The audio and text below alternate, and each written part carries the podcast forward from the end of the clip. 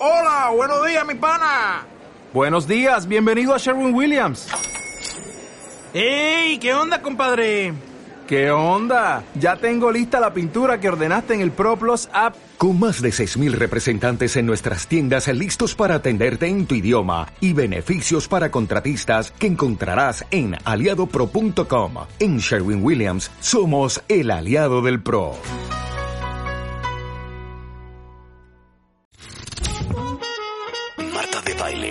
Solo por W Radio. One more time. 96.9. Estamos donde estés. Y a las 12 con 4 minutos arrancamos esta tercera hora del programa. Estamos transmitiendo en vivo, cuentavientes, desde W Radio. Bajen la app o conéctense por wradio.com.mx en el 96.9 en FM y 900 AM. Ahora sí, mi querida Shulamit Graver ya está en la línea. ¿Cómo estás? ¿Cómo estás, querida? Hola, Chuli. Hola, hola, ¿cómo están?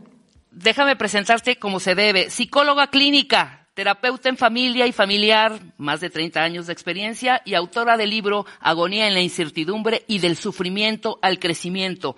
Su Twitter, arroba Shuli con Y, guion bajo Graver, con B de burro, Shuli guion bajo Graver, y el tema, cómo pasar de un caos interno a un orden emocionalmente inteligente. Bienvenida, mi querida Shuli. Muchas gracias, me da mucho gusto saludarte y creo que este es un tema muy importante porque todos vivimos en algún momento un caos interior en esta pandemia, pero nos fuimos reorganizando, reinventando, cada quien a su manera. No tuvimos otra opción, pero pasar a un orden emocionalmente inteligente sí requiere de hacernos unas preguntas. Primero, ¿y nosotros qué?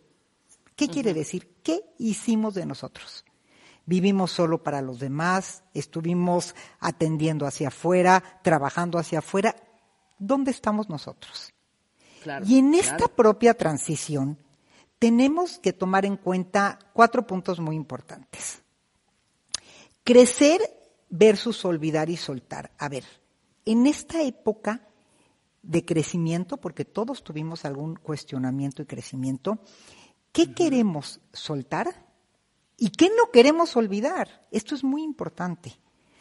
Somos seres rutinarios, somos seres de costumbres, somos seres apegados a nuestra zona de confort. Entonces es muy importante que agarremos y no olvidemos lo nuevo que descubrimos. Si no lo conservamos, no lo vamos a adherir a nuestra vida. Claro, Entonces, claro. hay que tener mucho cuidado en diferenciar la rutina y la zona de confort versus lo nuevo y diferente, porque estás de acuerdo, Rebe, que cada quien va a salir a su manera, cada quien va a Sí. salir a sus tiempos y de sus formas. ¿Y cómo Totalmente. no caer en más de lo mismo? ¿Cómo no caer en más de lo mismo? Entonces, es que de verdad lo estás diciendo, lo estás diciendo perfectamente, Shuli, y me ha pasado a mí en todos estos meses que hemos estado en confinamiento, que estamos estando en, el- en- en este encierro, en donde efectivamente estás pensando y pensando, por lo menos yo me la he pasado, de verdad, en una introspección absoluta.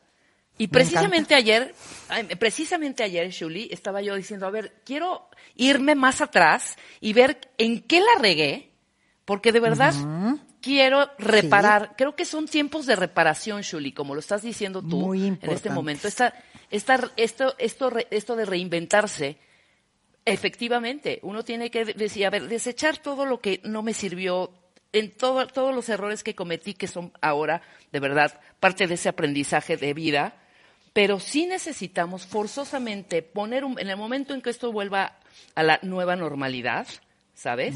Sí tener otra visión, otra manera de, de- de- de- de pensar, eh, eh, eh, ejercitar, ejercitar muchos músculos, em- ejercitar la tolerancia, la empatía, la resiliencia. ¿Sí me explicó? Vamos por ahí, ¿no? Vamos por ahí, son muchos músculos, pero ¿qué crees? Si no hacemos concreto lo abstracto, ¿qué quiere decir esto? Si no hacemos lo que tú estás haciendo, una profunda introspección, no nos detenemos en el camino en este momento, que es una oportunidad para cambiar nosotros lo que no nos gusta y para adherir al mismo tiempo lo que elegimos que sea nuevo. Entonces, yo tengo, les quiero ofrecer cinco guías para salir emocionalmente inteligentes que yo creo que si se las cuestionan van a salir muy fortalecidos. La primera es el proyecto de vida. ¿Qué quiere decir? Sí. Cuestiónense si es vigente. Profesionalmente, Claro. ¿te gusta lo que haces? Si no, tienes la posibilidad de reinventarte ahora. Todos, en todas las áreas de nuestra vida, nos estuvimos reinventando, para bien o para mal. Hay parejas Claro. que se descubrieron más cercanas, parejas que se descubrieron más lejanas. Entonces, Sí. ¿cómo conservar la mejor versión de quien descubriste que quieres ser sin morir en el intento? Esa es la pregunta. Wow. Entonces, es muy importante que todos, todos se hagan esta pregunta. ¿Cómo vamos a conservar esa mejor versión de nosotros mismos que descubrimos? Y si no, les tengo buenas y malas noticias. El que no lo cuestione y no lo cambie va a, salir, va a salir haciendo más de lo mismo. Se estima, Rebe, en estudios que he estado leyendo, las últimas investigaciones en psicología y estudios sobre el COVID, se estima que más que estrés y estrés postraumático, como mucha gente lo dice que va a suceder, va a haber más depresión. ¿Y sabes por Sí, qué va a haber más claro. depresión? Por toda la gente que sale a lo mismo y esta etapa de su vida permaneció en la sombra o en la oscuridad. Esta experiencia nos tiene que enseñar a exotizar lo cotidiano, no lo extraordinario, a disfrutar lo cotidiano. Tu vida está hecha de esto que tú decías, del día a día, No, lo has dicho del momento a momento. exotizar. Perfecta palabra. encanta que esa frase. Cómo reinvitarse, claro. Exotizar lo cotidiano y no solo lo extraordinario. No, qué bonito. Porque sabes que mucha gente vive exotizando lo extraordinario, lo que va a suceder grande, la graduación, la boda, la fiesta, el viaje, la vacación, y su cotidiano no tiene valor, no es feliz. Exacto. Creo que el que nos hayamos tenido que quedar en confinamiento nos ha obligado a exotizar lo cotidiano, el trago del café, tu capuchino de la mañana, cómo te despiertas, qué quieres hacer, porque no estás corriendo como antes. Entonces, el que no exotizó lo cotidiano, les recomiendo que se ponga a exotizarlo desde mañana. Es una gran clave para salir más fortalecido y más feliz. Totalmente. Hasta el café que te tomas en las mañanas o el té. Claro. Esas distinto. Exacto. Que lo subías al coche y lo ibas tomando entre los altos y atropellado. Qué rico tomarlo sentado viendo, viendo un árbol por la ventana. Claro, claro. Sí, después abres el Excel. Primero disfruta, disfruta tu, tu- día a día, exacto, tu día a día. ¿no? Exacto. El segundo tema importante es cuestiona tus pasiones. ¿Qué descubriste que te apasiona? Yo les recomiendo que todos los que nos están escuchando salgan habiendo aprendido algo nuevo, lo que sea. O aprendieron a armar rompecabezas, o aprendieron a meditar, que es una gran oportunidad, aprendieron a tener espacios de silencio, aprendieron un ejercicio nuevo. Ahora veo, Rebe, que la gente está haciendo ejercicios que nunca pensó que podía hacer en aplicaciones. Y el que nunca había hecho yoga en su vida ahora hace yoga. El que nunca había meditado está meditando. No importa lo que sea. Adhiere un aprendizaje nuevo a tu vida. Increíble. Yo me trepé a una bicicleta hablo- estática, ¿eh? Me Que encanta. nunca pensé hacerlo. Nunca pensé hacerlo. O sea, encanta. ni comprarla, ¿eh? Me Ahí encanta. estoy. Sí, Me porque encanta. sabes que Shula mucha Rebeca gente le lo ha cumple a. Rebeca. Me encanta, Rebeca. exacto. Me encanta porque mucha gente que escucho y con la que trabajo ha cuestionado sus pasiones y ha logrado aprender algo nuevo. Si no lo han hecho, están a tiempo. Bien. Tercer punto importante, regula tus emociones. Nadie nos enseñó a gestionar nuestras emociones. Por eso sabes que tenemos tantos problemas con ellas. A veces las reprimimos, otras las expresamos sin control alguno. Este es un periodo útil para aprender la autorregulación emocional. ¿Qué quiere decir eso? Es tu capacidad de modular la intensidad, frecuencia y duración de tus emociones, como ira, enojo, frustración, es momento de descubrir cuáles te son más fáciles de controlar y cuáles no. Mucha gente, y soy testigo, se ha descubierto en emociones que no sabe regular y que son responsables de parte de sus fracasos y de los problemas que tiene en su vida cotidiana. Si hoy lo descubres, en verdad tienes la oportunidad de aprender a, mejor, a, a, manejarlas. Muchas parejas se descubrieron que son más violentas de lo que se imaginaban, tengo mucha consulta por violencia de pareja y cuando les pregunto, ¿y antes qué pasaba? No, es que antes no estábamos juntos, ni nos veíamos, cada quien andaba por su lado. Y ahora como nos vemos, no nos toleramos. Hijo, qué triste, ¿no? Sí, claro. Pero al mismo tiempo, démosles la vuelta a esa moneda. Qué gran oportunidad. Totalmente. Me El cuarto punto importante es redirecciona tus creencias. ¿Qué quieres decir? Como son responsables las creencias, como hemos hablado en otros programas, de cómo nos construimos, cómo construimos nuestra realidad, ellas también son responsables de cómo podemos cambiar nuestro estilo de vida. De vida. Pon tus creencias en un, en un este, en un lugar en el centro de tu mesa, en un plato, en un cristal. Colócalas, chas, chas. Sabes que hay gente que las ha escrito y las va poniendo como bolitas, papelitos doblados. Todas tus creencias y después abre de una en una y ve realmente cuál es tuya, cuál es impuesta y cuál ya no quieres dejar. Si no dejamos las creencias que ya no nos sirven, vamos a crear los mismos pensamientos, las mismas emociones y las mismas acciones. Claro. Entonces, claro. es un súper momento de redir- redireccionar en lo que eliges creer. Y eso te va a hacer una persona con una vida mucho más plena y más feliz. Reparación, Julie, es total reparación, porque en el que, el que no lo hemos dicho siempre en este, en este programa, el que no repara, repite. Entonces vas a salir siendo el mismo arisco, el mismo agrio, el mismo menos empático, el, mino- el menos poco tolerante. Y de verdad te voy a decir algo, creo que se está haciendo un cambio generalizado. ¿Vas a quedarte atrás? ¿Cómo vas a embonar con esa gente que sí aprendimos, por ejemplo, que sí estábamos Claro. un paso adelante? ¿No vas a encajar es- en sociedad? Justo eso te voy a decir que va a suceder, que era como, como un punto que quería yo tratar muy importante. Cuando salgamos de aquí, no te vas a sentir cómodo con la misma persona, no te vas a sentir a gusto si el otro no hizo un trabajo interior. Y mi hipótesis es que van a haber muchos cambios en la forma y con la gente que te vas a relacionar. ¿Y qué crees? Nadie te va a poder juzgar y tú vas a poder elegir de nuevo lo que es tu círculo social, con quién quieres estar, con quién quieres Exacto. estar. Pero para eso, ¿sabes qué? Necesitas ser muy sabio contigo mismo, con tu filosofía de vida y confiar en ti. Es muy importante. El que se quede estático puede ser que no embone en el mismo lugar cuando los otros hicieron este recorrido. Y, y como quinto punto, además de redireccionar tus creencias, ¿cómo vas a construir tu realidad? Fíjate bien. El que se quede estático va a correr el riesgo de quedarse atrapado y que tu pasado se convierta en tu futuro, como decía Joe Dispensa, que ya lo hemos escuchado con ustedes. Exacto. ¿Y cómo es que el pasado se convierta en tu futuro? ¿Cómo preparar la mente para un nuevo futuro? Aquí la clave es que donde pones tu atención, pones tu energía. Entonces, si ustedes van a hacer lo que tú decías, Rebe, no van a reparar, no van a cuestionar todo lo que hablamos y no van a hacer cambio, van a seguir evocando los mismos pensamientos, los mismos recuerdos, las mismas composiciones químicas en el cerebro, y entonces el cerebro no va a diferenciar entre pasado y futuro y vamos a ser los mismos. Por eso se está estimando que más que estrés postraumático después de este COVID, va a haber mucha depresión en toda esa gente que sintió que estos meses son como un como un agujero negro en su vida porque no hicieron nada. Es una gran oportunidad de cuestionar todo esto que estamos hablando y lo que tú decías, Rebe, de reparar contigo, con tus seres queridos, perdonar. Claro. Es un momento de elegir crecer. Totalmente, y dejar de señalar, o sea, estamos señalando, no, hombre, o sea, ¿qué te digo, Shuli? Deja ya la familia.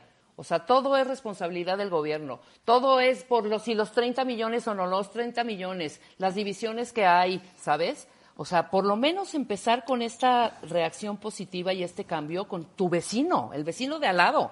Si lo odiabas toda tu vida, por, por lo pronto generar esa empatía con lo que tienes enfrente y a la mano, ¿no? O sea, los únicos responsables somos nosotros. Únicamente los únicos responsables de que las cosas sucedan de una manera u otra, para bien o para mal, es completamente nuestra. O sea, yo creo que sí es un trabajo, Shuli, de tiempo. No es difícil.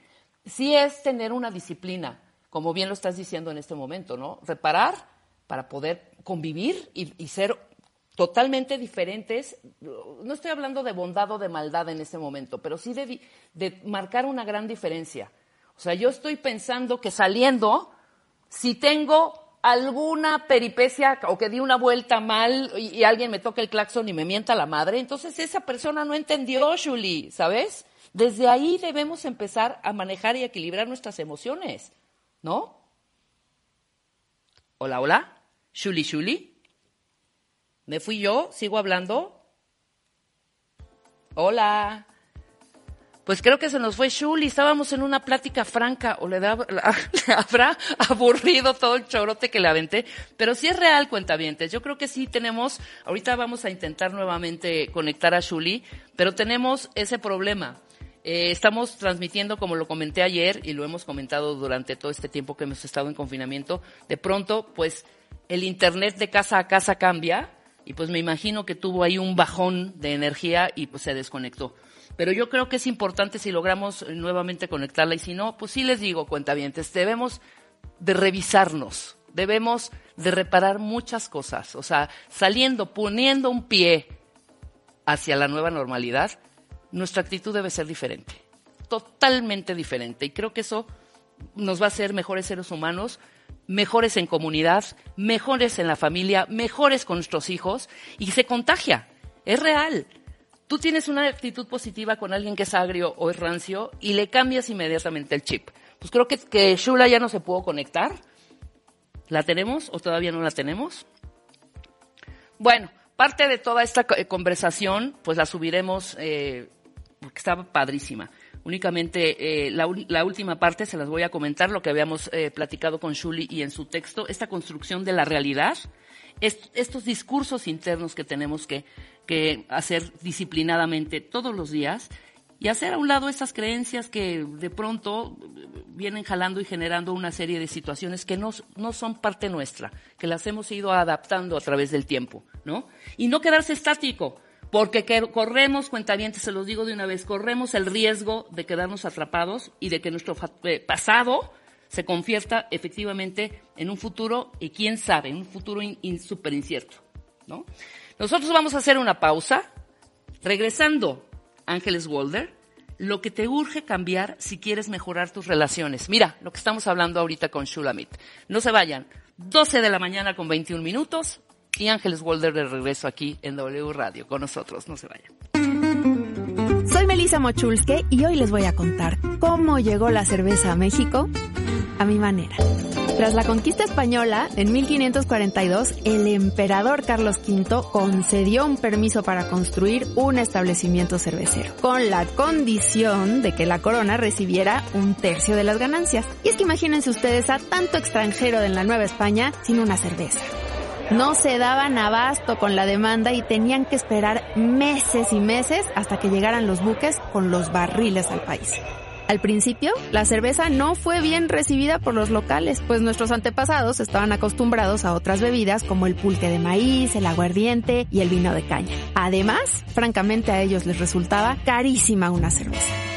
En la época colonial y posteriormente en la independencia de México, el consumo de cerveza empezó a repuntar, por lo que empezaron a surgir nuevos fabricantes como el inglés Justin Tualion, quien elaboró oficialmente la primera cerveza del México independiente y la más popular en ese entonces, llamada Del Hospicio de los Pobres. Imagínense lo triste que sería hoy tomarse una nada festiva del Hospicio de los Pobres, bien tibia como nos la quieren vender.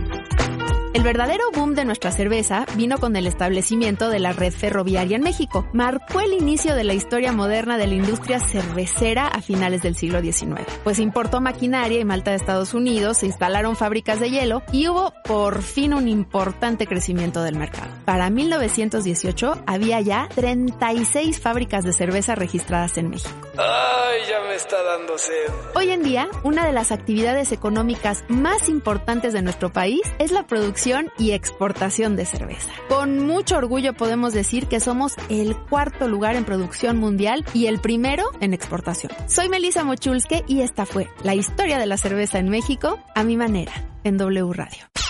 Este mes en Revista MOA, es que no me van a creer. A ver, este mes en Revista MOA, no, es que saben que si lo digo yo no me van a creer, mejor que lo diga ella. Hey, I'm Lady Gaga. I'm here with Marta de. La reina.